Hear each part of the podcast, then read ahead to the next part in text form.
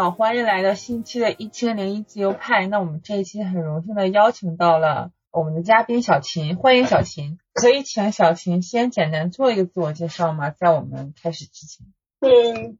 我是一九九六年的射手座，然后性格也是比较典型的那种射射手座女生吧。然后做新媒体是在大一大二的时候，当时就是作为兼职。然后我本科念的是一个包分配的大学生村官，所以大学期间就已经知道自己毕业之后的一个就业方向，就是基本上到基层的一些呃居委会或者街道办。然后等到我正式毕业之后呢，确实是分配到了一个这样的居委会。呃，我是一九年毕业，然后当年下半年就赶上疫情了，然后整个二零二零年就在疫情防控的第一线。嗯，等到大概是二零二零年的十一月的时候，我决定从体制内辞职，把之前一直从事的自由撰稿人，包括呃，新媒体的社群运营这一块的东西作为自己的一个事业方向，嗯，然后也是在二零二一二零二一年就正式开始这样一个自由职业的身份。嗯嗯嗯，好啊，没想到，那所以说其实，嗯，挺好奇小秦就是，嗯，怎么成为了自由撰稿人呢？就就比如说你是在，嗯嗯嗯，因为这是大学的时候。呃，其实我是理科生，但是因为一直比较喜欢写东西，嗯，呃，在大学的时候就遇到了一些做这个公众号的朋友。当时一开始是大家一起做一个好玩儿，呃，接着就是在学校里，大家都知道你有这个技能之后，就有一些社会上的这样的，比如说一些，呃，当时是扬州的一个胡桃里开业，然后有就有学长做推荐说。呃，那可能是他就家里有这样的亲戚在这个胡桃里从事这样一个总管嘛，就可以负责就要找这样一个人去线上兼职写稿，所以就从那个胡桃里扬州店开始正式拿这个文字撰稿这个技能点去赚钱，在那之前可能更多都是兴趣。呃，这样之后，从网上接触到一些上海的也是初创的一些比较年轻的这样一些团队，然后他们就邀请到我去做一些社群的构建，然后也包括一些就是软文类的撰写，这样一直往后做之后，就把一些。做过的项目和一些文章整理成为自己的简历之后，投到这样的应聘的 APP 吧，就是比如 Boss 直聘上面。后来就是在 Boss 直聘上遇到了一些品牌方，这样合作之后，作品集越攒越厚，然后就会有一些固定的这样自己比较擅长的方向和自己合作比较呃长久一点的品牌吧。嗯嗯。呃，当时你是二零二一年正式成为自由职业者的吗？嗯，因为我是二零一九年毕业，然后二零一九年毕业之后就在体制内，在体制内的时候，当时也是白天就正常在居委会上班，然后晚上的时候也是会去做这样一些就是撰稿的工作。当时也是一直在做，只是当时可能是以斜杠的身份，主业还是在做一个这样的一个大学生村官。嗯嗯。我看你好像就是为一个那个内衣品牌一直在做这个采访是吧？就是帮他们写这个公众号。那个内衣品牌还挺理性啊啊，那个那个内衣品牌我还挺喜欢的。它是我在二零二零年八月份认识的品牌，然后合作现在也就是一年多吧。嗯，可以问一下你是怎么接触到这些品牌的吗？嗯，是在 BOSS 直聘上遇到的这个理性牌这个品牌。嗯嗯，他们在招兼职的这个撰稿人是吧？嗯，其实我遇到的一般更多的，他们可能本身原本是想要一个全职的这样一个岗位，但是后来就是发现，可能觉得我的调性比较符合之后，他们就会说，哎，那好像我们可以尝试一下，就是以这个兼职的这样一个形式去做，然后。最后出来，如果效果啊，包括就是跟他们的呃，可能每一个上新啊，包括品宣节奏啊，能配得上的话，他们会比较呃，就适应这样一个比较新的就是合作模式吧。嗯嗯。那后来就比如说是一个什么契机让你离开了？就是你真的就是想离开这个体制内？嗯，因为疫情防控那一年，二零二零年，社区工作就是确实是压力比较大，然后呃，就是第七届全国人口普查，再加上嗯，去年是整个江苏省的文明创建大年，然后再加上就是疫情防控那样一个高压的状态，就是当时去年过年就是大家都在隔离的时候，我们是呃没有休息。直接就是大概有二十多天吧，就是每天都是连轴转的。然后当时其实心里也很害怕，然后可能下班回家可能就是要一定要喝点喝点葡萄酒才能睡得着觉，就是又害怕。然后又每天会承载很多人民群众，就是他可能有的人觉得你们管得太严了，有的人觉得你们做的不足以确保他的安全。是所有人的焦虑都会堆积到我们这个基层工作的这些团队的每一个人的身上，但是等到这个事情相对后面缓和之后，大家好像又心照不宣的把这个事情像忘了一样。但是我觉得那个对心理上的一些就是伤害还是一直在的，但是也没有说有专门的机构组织介入来帮我们去消解它。然后所以就这样一直在那个工作岗位之后。嗯，就可能疫情期间你会觉得你做的事情很有意义，你像一个就是那种大无畏的英雄一样。但是真正等到后面去做一些文明创建的工作，它可能更多是偏向于你要去形式上面完成一些怎样的 表演性质的东西。然后那个东西跟前面疫情防控一对比之后，对心态上面会有一个很直观的落差。所以就让我觉得我在这个基层能做的事情好像。太有限了，然后他可能也没有说真正把我能够对这个社会做的贡献去发挥到最大化。嗯，所以你现在非常坚定的觉得你你肯定之后也不会回体制内了，是吗？嗯，体制这个东西也不是说想进就进，想想出就出，这好像太随便了。是是也是很严。做了选择之后，对，因为本身可能那一份工作我做的不是。那么的自自得吧，然后就会觉得可能还很年轻，想去做一些自己就是试试看能不能做得更好的事情。我觉得，嗯，人二十几岁的时候还是就是觉得有无限可能吧，就还是想多尝试。如果你只尝试了一种，我觉得可能会不甘心，就看外面的世界那么丰富。不一定，我觉得大部分年轻人不一定会甘心吧，就是他一辈子都在这个呃工作里。因为我其实大学里有就一直在上海接触比较多，包括一些项目，就是暑假也是基本上都待在上海。然后我其实对大城市，因为我自己是苏州人，然后我可能对大城市是比较祛魅的，但是就是我可能。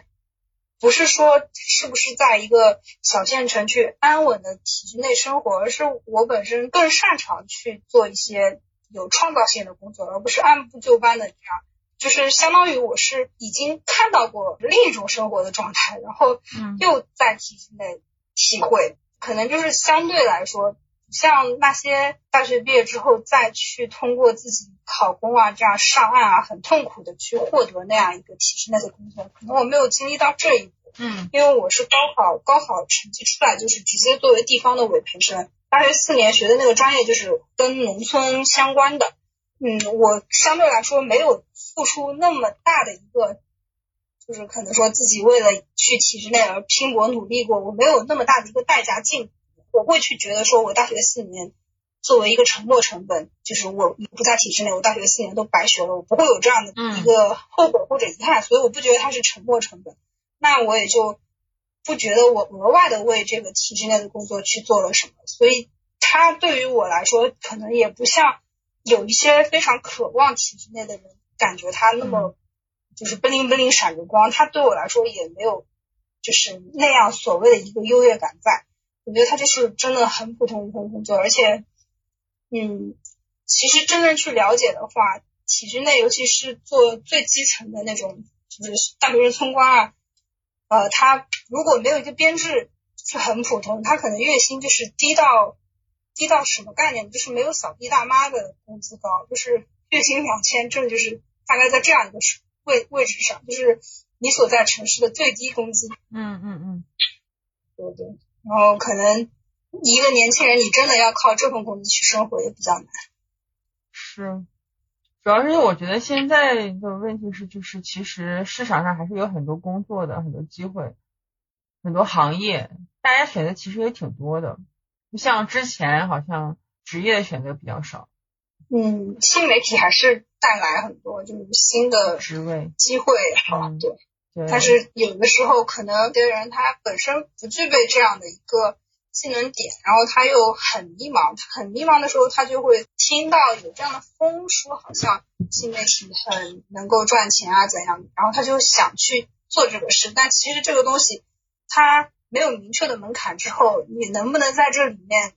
吃到饭、吃饱饭，反而是一个更悬的东西。嗯。所以我会很谨慎的说，建议那些呃毫无经验、毫无基础的人，他说想放弃原有的工作、原有的专业，直接就这样一个很赤条条的状态闯进这个行业里来。我我觉得他们如果想用这个去解决焦虑的话，可能只会带来更长时间的兜圈子吧。嗯嗯，比如说你有朋友嗯想问你，哎呀，我想考公，他可能会询问你一些建议，你会怎么说呢？我觉得这就是看个人，因为我一直就是很认可那句说，每个人都在做自己当下最好的选择。嗯而且像我，我会说我是射手座，我爱自由，所以我不是那么适合体制内，我也不想给体制内的领导带去很多的磨难。嗯然后，然后我，但是我确实也有一些朋友，他们的性格非常适合体制内，嗯甚至可以说他们在体制内是完全不会有我我感受到的那类痛苦。那嗯像他们如果问我说是不是呃他们可以去体制内尝试，那我觉得确确实它会相对于很多嗯公司啊这种是一个短期内它可能投入产出回报率比较大的事情。嗯。对，并不是我在这个里面觉得这个氛围环境很压抑，就说是这个环境不好，不是，我只是说它不适合我，但可能很适合你，那你可以去试一下，因为这个东西没有任何人能代替他自己去其中的感受，而且包括每个单位之间它的差异也是很大的，嗯最后其实还是人和人的沟通嘛。嗯嗯嗯。所以其实我觉得每个人还是要认识自己吧，比如说认识到自己的优势，或者认识到了解自己的性格，然后看自己到底适合什么样的环境。感觉对对对。嗯，match 吧，因为可能匹配还是很重要的。也不是那么多人都喜欢折腾啊，然后嗯或者说做一些很快节奏、创造性的、脑爆的这样一些很很磨人的东西，也不是每个人都会去喜欢。然后那如果只是说，嗯，想找一份工作，然后给自己的生活提供一一份很稳定，然后这样又相对有成就感的话，那其实考公确实是很不错的选择。然后包括你去了之后，可能这个收益确实是对自己可以说是一直 保到退休，也确实是。但是就有些东西一提到在中国就会显得特别敏感，嗯对，还会有一些现实存在的东西，就看包包括你自己，就是可能。嗯，就是怎么说呢？你性格适不适合，然后你的家庭是不是足够支持你去做一些事情，也是一方面。所以小琴现在就有两个身份，一个是自由撰稿人，一个是裁缝主理人，是这样吗？嗯，对。然后裁缝是今年六月底，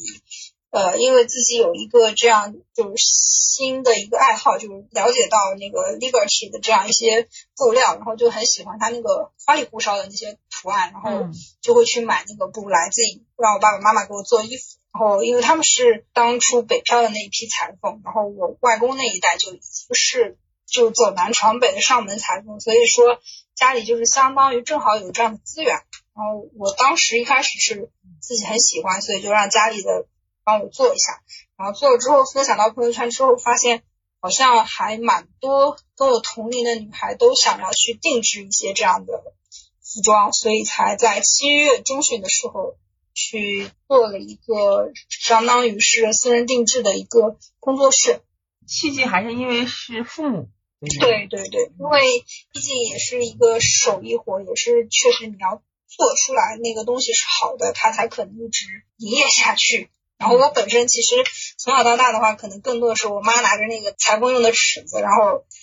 呃我哪里背书背不出来啦，或者怎样，然后她可能就要用那个尺子来惩戒我，当戒尺用。就包括可能做一行怨一行，尤其他们那一代人，可能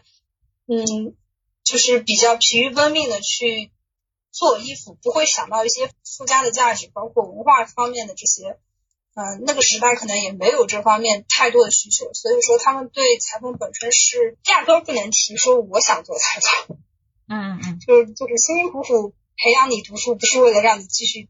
做这一行的。嗯嗯，是是是。那他们对你的期望是什么呢？他们对我的期望就是为什么我会选择理科，就是因为他们对我的期望。然后包括我去选择一个这样呃。看似非常进保险箱的一个大学专业，也是为了就是说能够让他们觉得啊，我我可以做到，好，我做到，然后你就可以不用管我。然后所以大学四年我是很自由的，但是在那之前，就是我家里对我管的是比较严，就是所以体制内那个工作其实是他们觉得就是很满意了。嗯嗯，感觉大部分父母好像对现在还是这样，就是体制内最好的选择。是当时当时就是我还。在刚到居委会，然后那时候还单身的时候，就会有很多人做介绍。嗯，然后做介绍的时候，他们就是说，呃，他们会很不加以掩饰的说，啊，我们就是看中你这个在居委会的身份，然后觉得以后照顾孩子非常方便。但是他们误会了，其实，在居委会那种加班非常多，根本顾不上说，好像当初什么。呃，一份报纸，一杯茶，然后下下午半天想回家就回家，这个这个时代早就已经过去了。现在的居委会不是这样，嗯，像我同事，他可能他小孩还在哺乳期，就就还是一岁之内吧，他每天加班来不及，根本就是没有办法。最后他他是他妈妈他自己亲妈帮他带这个小孩，所以他在体制内工作真的是没有大家以为的那样的便利。感觉现在体制内也要看。具体的企业吧，就有的企业我听说还体制内的，好像还是比较相对清晰，有的好像并不是这样子。嗯，会看地方，就是图的区域差别也蛮大。但是有些东西就是心照不宣。但是在江苏这边的话，就作为一个老百姓来说，你你还是可以信赖他们政府的，就政府还是这样一些非常严格的措施在。嗯，尤其是对于年轻的。刚进去的那些工作人员来说，那个约束力还是很强的。那我看到就是你你小齐，现在你们在做的是私人定制是吧？嗯，对。可以跟大家说说，就是为什么要做私人定制呢？因为现在是完全不会缺选择的一个时代。你想买贵的衣服有贵的衣服，想买便宜的有便宜的，想要国际的也有国际的，你想要。原创设计师的那也都买得到，基本上没有说买不到的衣服。但是呢，就是可能每个人的身材不一样，他可能因为我遇到好多女孩，她非常瘦，她可能是一米五，然后只有七八十斤这样。然后他们会说，嗯，除了童装之外，他要想去买一条连衣裙的话，只能去找那些所谓的小个子专属。但是呢，通常的款式基本上。去一搜都是那几款，可能他们能穿的款式就已经被这个时尚给圈死了。就好像你很小，你你的体型不是标准化，所以你就只能在现有的这些款式里去选。嗯，然后就因为这样，包括还有一些可能他上半身相对来说宽大一些，然后想去找到符合自己身材的衣服也比较难。包括还有一些很高大的妹子，就是她们不属于均码。如果如果你不是均码的话，你选择就会变得很少。然后，而且你同时当选择变少的时候，你会有一种被羞辱的感觉，就是到底是谁定义的这样的均码？买不到就是特别适合自己的衣服。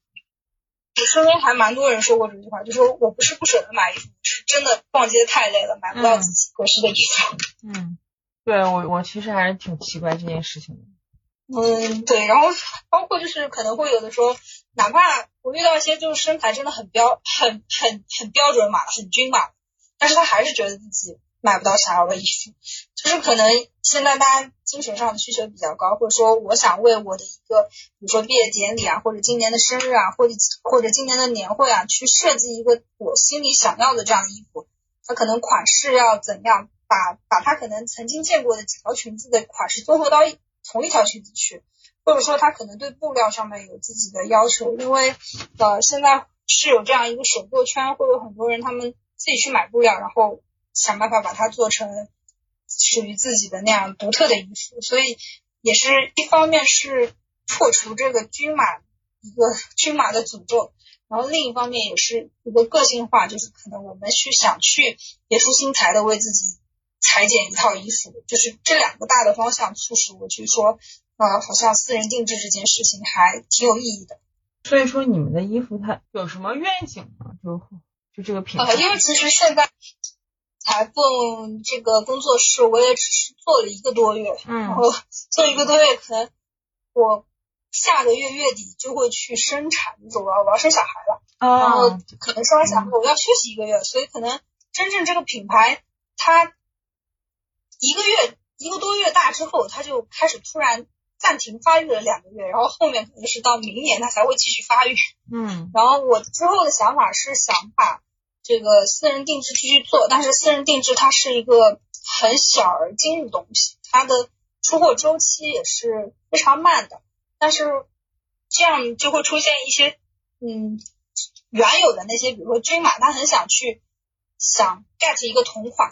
然后他就。需要走定制的路的话，成本会变高，因为定制你可能布料方面你拿到的价格不会像批发价那么低，然后相对来说工费的话，就是我们做一件衣服和同时做十件一样的衣服，这个价格肯定也不一样，所以后面我可能会考虑就是出一些现货，但是这个现货可能说它也不会很多，它更多也是一个像设计师合作的方式。然后另一方面，私人定制我这个通道我还是想保留，虽然它是一个其实投入产出比并不那么匹配的事，但是我会觉得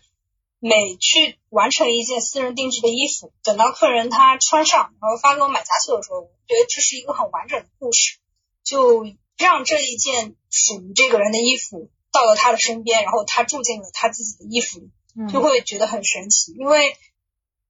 嗯，我之前有做过。一个就是关于书写带人去写作的一个项目，嗯，当时我是叫他书写调心，就是因为我也会有一些这样的书籍，呃，还蛮多的，然后我自己看了很有帮助，就说我通过书写去调整自己的这个一些内心的呃矛盾也好，冲突也好，包括有心理学上的那个叙事疗法这些东西，当时我做这个的时候就感触非常深，它确实。能够给人的状态带来非常好的感官，然后做衣服就和我做那个书写调心是感觉很像的，因为我遇到了那种他觉得自己一直很想穿一条裙子，但是她从二十岁到三十多岁生了小孩成了母亲之后，她还没有穿上这样一条裙子，就是她的头像就是一个穿裙子的女人，但是她想了整整十年而不敢穿一条花裙子，但最后就是说她在我这里。定制了这样一条裙子，她穿上了，她穿上之后说，这个花这个花样还蛮好穿的，也没有很难穿啊。她就是一下子之前那个状态就不见了，嗯，他用一种，他用一种非常就非常顺其很自然的口吻，他就说这个花没有很难穿，就是跟他之前那个不自信的状态完全不一样。所以小琴现在收入就是说，呃，是还是更多是来自自由撰稿的收入吗？嗯，现在主要其实还是自由撰稿的收入，因为裁缝工作室的话，我需要去做一些投入。嗯，现在然后我我的这样一个定制能够盈利的这个点的话，也可以把我的成本，就是包括我想去出一些新款，这些我是可以 cover 掉的，相当于我是一个呃不需要自己再去很费劲投资，然后我就可以把这个工作室的整个一个。日常让它流动起来，我而且这就是我目前对它觉得满意的一个状态，因为它也就只是诞生了一个多月。嗯嗯嗯，OK OK。那你觉得你成为自由职业者之后，呃，你对工作与生活的关系有没有什么全新的理解呢？呃，在我成为自由职业之前，我其实是斜杠了很久，所以。对我的改变，其实就是我原来还需要每天就是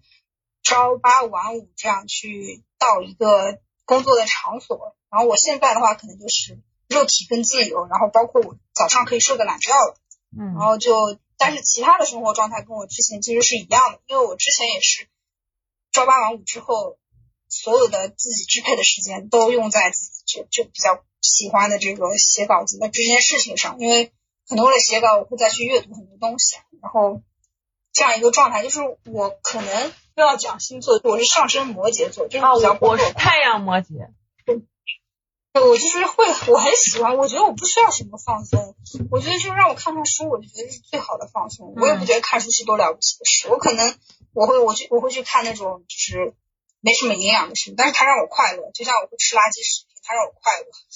嗯嗯。我所以所以就是我本身放松自己的方式，就也跟工作相关，它就成为了一个就是很自然的状态。我也不会说觉得很累。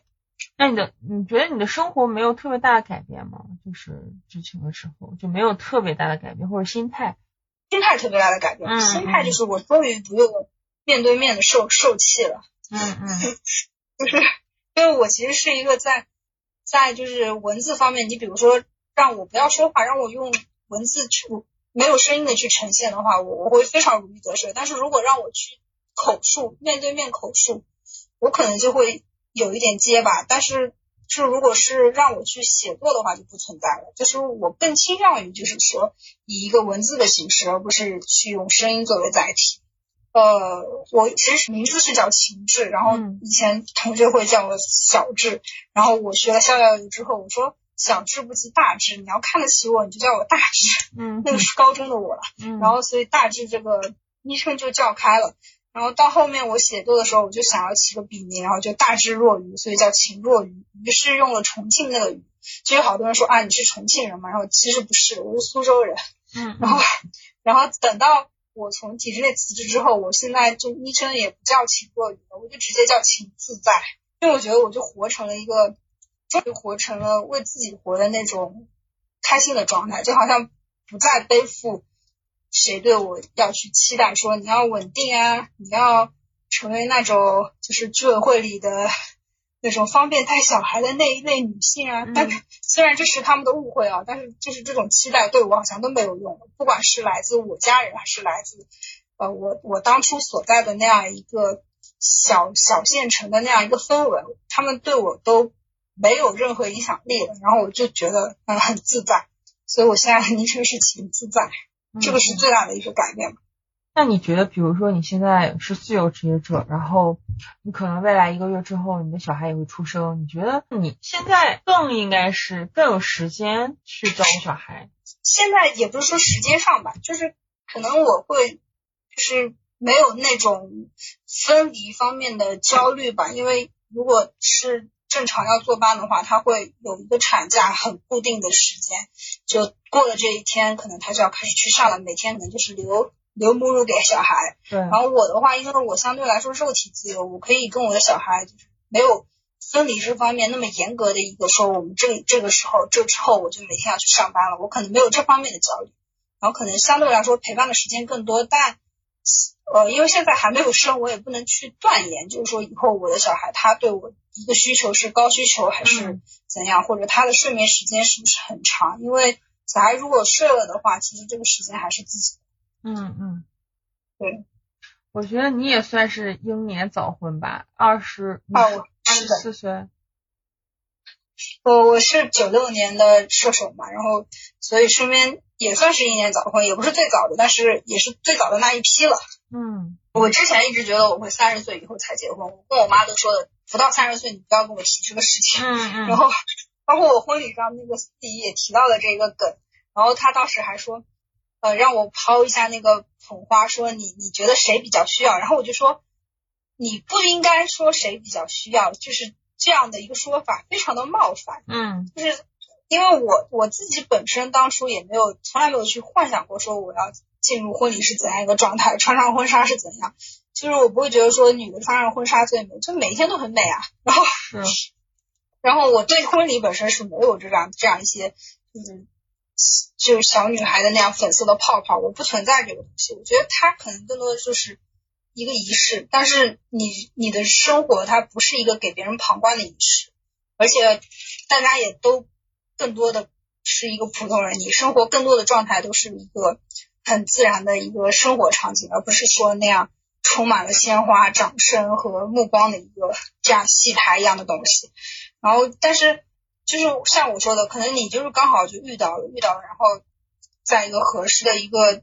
契机吧，然后你们可能最后就进入了婚姻这一步。但是像我的话，其实我本身因为你像在中国，你不可能离开生育去提婚姻。我本身我是对生育是有欲望的，我对生育是有欲望的，我是想生小孩的。然后，但是我对婚姻这个制度本身我没有迷信，我我并不迷信婚姻制度，我只是有生育需求。然后再遇到合适的人呢，可能我会觉得，嗯，这个时候是可以的时候。当时就有人说，呃，以为我是说为了备孕而辞职，其实不是。但是真的就是，等我离开了我那个工作岗位。没两个多月，就是很压抑嘛，那个岗位本身。然后没两个月之后我就怀孕了。嗯嗯。然后所以他这个这个事情是很刚好一个时间，并没有说我特别为了备孕去辞职，就是没有这么必要。就是我会觉得说，我当时一九年是查出来多囊，我当时是想，如果我就是不孕不育的话，那就不孕不育好了。但是我就顺其自然。但是就你的心态很。很佛之后，反而可能有些东西它就会，你就会发现原来自己没那么特别，你并没有成为那个天降孤星，你也没有成为那个不孕不育，就是有的时候会是自己想很多，但其实自己真的就是很普通很普通的一个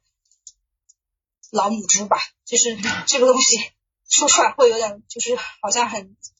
就是有可能会有一些他本身身身体有一些问题，他会觉得说。前面我那段话有点扎耳，所以最后一定要落成老母猪，自我嘲笑一下。其实我身边有很多女生，她们是想生孩子的，她们对生孩子有欲望，但是找不到男生跟她生孩子。因为男性他的生育代价也好，他的一个周期也好，跟女性是不一样的。女性超过三十岁生育，确实会付出更大的代价，更大的辛苦。嗯，就我身边怀孕之后会有一些。遇到这样一些也是各种年龄段的孕妇，就确实是客观来讲，哪怕你保养的是脸再保持年轻的状态，然后但是你的子宫这一方面这些，为什么超过三十岁就是医院会把你划成高高龄产妇，包括就是高危产妇，它确实是有一定科学的道理在。当然也会有那种超过三十岁以后，他比如说一直有健身瑜伽的习惯，他还是。非常非常轻松，然后状态很好，然后包括她的身材、孕期都没有去发胖啊，这些也都有。但是就是每个个体它是有差异，但是我们会去借鉴一些说团体大大数据是怎样，这个东西就是自己会有一个考虑。那最后自己拿到怎样的一副牌，你也不是那么确定，也没有谁说我肯定就是好运的那一个。嗯。是呃是三十岁吗？我记得好像三十五岁高龄产妇。嗯，三十岁好像就已经是，我也不是太了解，但是我身边三十岁的孕妈妈，她本身就是会孕期的反应稍稍微比二十出头那样的会严重一点。嗯嗯，就会比较累嘛，但是但是这个累他们可能都会觉得说是值得的，但确实孕期会相对来说辛苦很多。就是我我一我一直说，只要男的一天不能生孩子，就不要去说男女平等，就是不一样就是不一样，他生物上不一样，没有必要去把他的差异化都抹平嘛。你你一定要去强求抹平差异的本身，本身就是你自己不够自信。嗯，是。最后其实想请小琴跟大家说一说，就比如说呃，从你做自由职业之后的一些经历吧，然后。比如说，我们社群可能更多是想做自由职业，或者说就是从副业到过渡到自由职业，他们还是有点恐惧，或者是有点怯生生的感觉吧？就有没有一些你总结的一些 tips 给他们？比如说，他本身已经是斜杠的，这种其实是我理解比较好，再跨一步变成自由职业的。对，但是其实不必要去纠结，说我一定要活成一个自由职业的状态，嗯，他很酷啊什么的，肯定不是这方面，更多的可能是从你自己的心情，我可能更适合这样一个自我驱动的工作状态，同时可能有好几个甲方，而不是固定一个 boss。它这个东西可能是一个是性格，一方面是你的这样一个工资架构。比如说我同时做三个 case，还不如我在一个很不错的公司。然后那这个时候我估计也不会有太多人说我一定要去做一个自由职业。嗯，就是如果公司本身你很满意，薪资满意，氛围满意。心情满意，那你有余力，你可以再去做一个，比如说斜杠，它本身也很酷的，不需要一定要去成为自由职业。然后，如果要成为自由职业的话，一方面就是社保、五险一金这方面自己要提前规划好；另一方面，可能就是你要考虑到一开始去断掉你原有的那一个坐班的工资，它是否对你生活有影响？你要留大概这样。有给你自己半年到一年的一个缓冲阶段，就是哪怕你拿不到原有那个固定的工作岗位的钱，你照样能够不影响你之前生活的一个水平去继续过下去。因为现在很多年轻人也养猫嘛，你比如说你不可能说你离开你原来全职，然后你的猫要跟着你起你一起挨饿，就是这方面物质上你要有一个确保，不然的话可能你一急。然后那样一个焦虑的状态下，更难找到一些好的合作。最好是本身你有多个这样的，相对来说比较嗯长久一些，可以做得下去。同时，你就是做自由职业，肯定是不断留意新的机会。嗯。另一个就是还有身体是蛮重要的，就是一定要好好吃饭。嗯。对对对，我我会发现，就是身边很多自由职业的朋友，就是可能吃饭睡觉这方面就变得很。边缘化成为他们生活中最不重要的事，但是这个可能不是一个太可循环、可持续的状态。嗯嗯嗯。嗯，那其实现在我觉得更多年轻人是他也不是说想做自由职业哈，他就是不想上班，他不喜欢，比如说坐地铁啊、通勤啊那么挤，或者说打卡，或者说复面对复杂人际关系。那你觉得就是他？有什么解决方式吗？除了做自由职业，就是年轻人不上班只能做自由职业吗？年轻人，嗯，就我们年轻人不上班不是不工作，然后自由职业，自由职业不是不上班，他也更不是不工作。所以，另外就是说，自由职业可能面对的人际关系的复杂是原有双份多多份，就是你到一个新的 case 里面，就是新的一群人，他并不会解决。你社会交际方面的一些恐惧，只是说面对面的机会少一些，但实际上你可能就需要更强大的文字表达能力去进行这样一个线上的沟通。然后说你如果很讨厌通勤什么，那你可以搬近一点。然后，但是就是不要去误会，自由职业是一个很浪漫或者说很轻松的事。自由职业本身就是会比全职更辛苦。然后我一直给自己一句话，就说如果你不努力的话，你会你会被逼着回去坐班的。就是我一直是用这句话来吓自己，就是如果我不好好去把我现在这个自由职业的工作稳定的推进的话，我是要以后要被迫去上班的。就我一直觉得上班很恐怖，但是我的恐怖的点在于说，我有我可以自发的去推进自己，把现在这个自由职业去做的更好一些，然后或者说。做的让别人就是自自己的身边一起生活的人，他们看得到，就是说我可以用这个东西确保像能够甚至比我全职坐班的一个收入或者说精神状态都更好。我做到这样一个程度，我才会说我可以就说嗯，没有人能逼我去坐班了。就是如果你只是想逃避，想逃避那样坐班的状态而去选择自由职业的话，凭什么呢？就是你可以做好吗？就是这个东西真的是要自己去掂量，不是说我有多了不起，而是我想说的是，自由职业它本身就是更辛苦的选择。为什么要觉得自由职业是一个相对后退、相对躲避这样的一个状态？没有自由职业其实是更向前一步的一个状态。如果你没有一个主动性的话，别人为什么要选择你？我觉得自由职业就是，你觉得自由职业是不是就是更对综合能力更高的，就是对个人综合能力要求更高。对，因为个人你去你去的话，相当于你是一个个人品牌，你要能够产出实际的工作，就是你需要具体的工作的技能点之外，你要自己能够推销自己。因为很多人会说啊，我找不到机会。然后好，你有这个实力，你找不到机会，那你就去想，你可以怎么样找到机会。嗯，然后你要去，比如说找渠道、找人脉、找资源。你可能原来只是一个螺丝钉，现在你是已经要自己盖一座房子了。当然也有那种天赋技能，就是他在某个专业他特别强，别人会主动联系他。这种这种他可以就是不顾其他有一些瑕不掩瑜，就是可能他相对有一些社会交际方面的短板，这个时候。这个东西对他已经构不成缺点了，就是要么你可以强大到瑕不掩瑜，要么你就是综合实力，包括你态度很积极。感觉大部分人还是说瑕不掩瑜的那群人还是比较少，我觉得，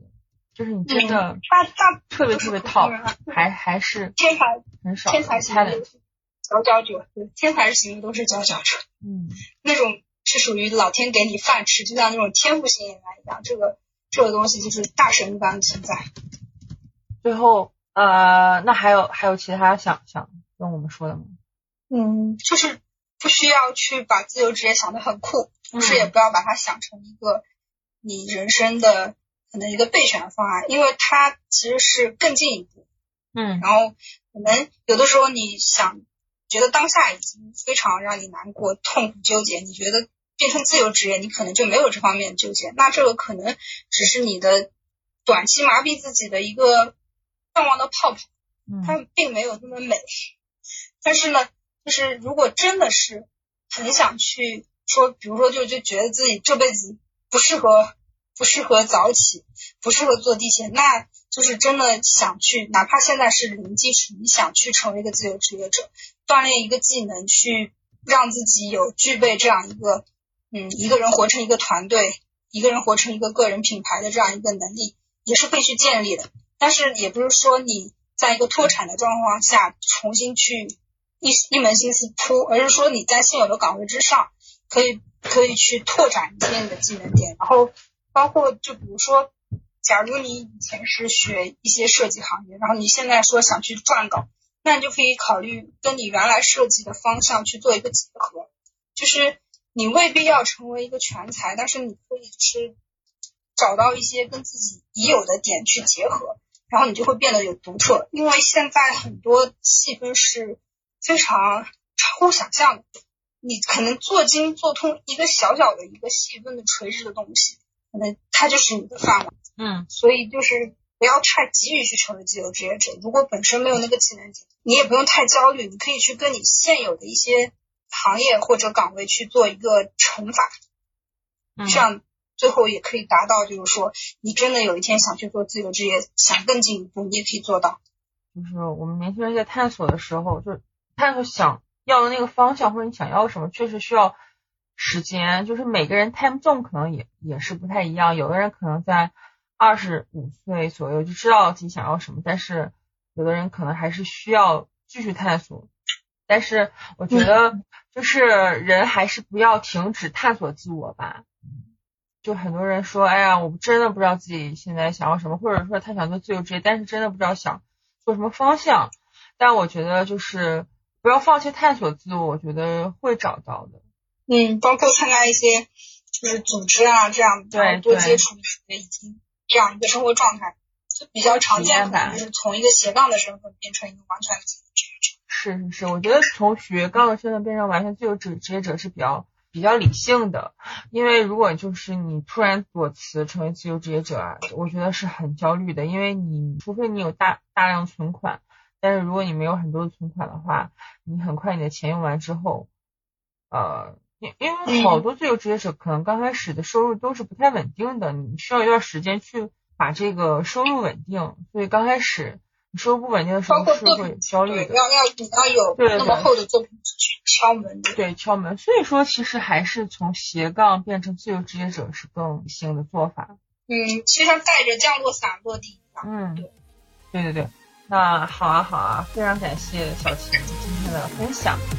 那我们今天播客就到这边啦，结束了。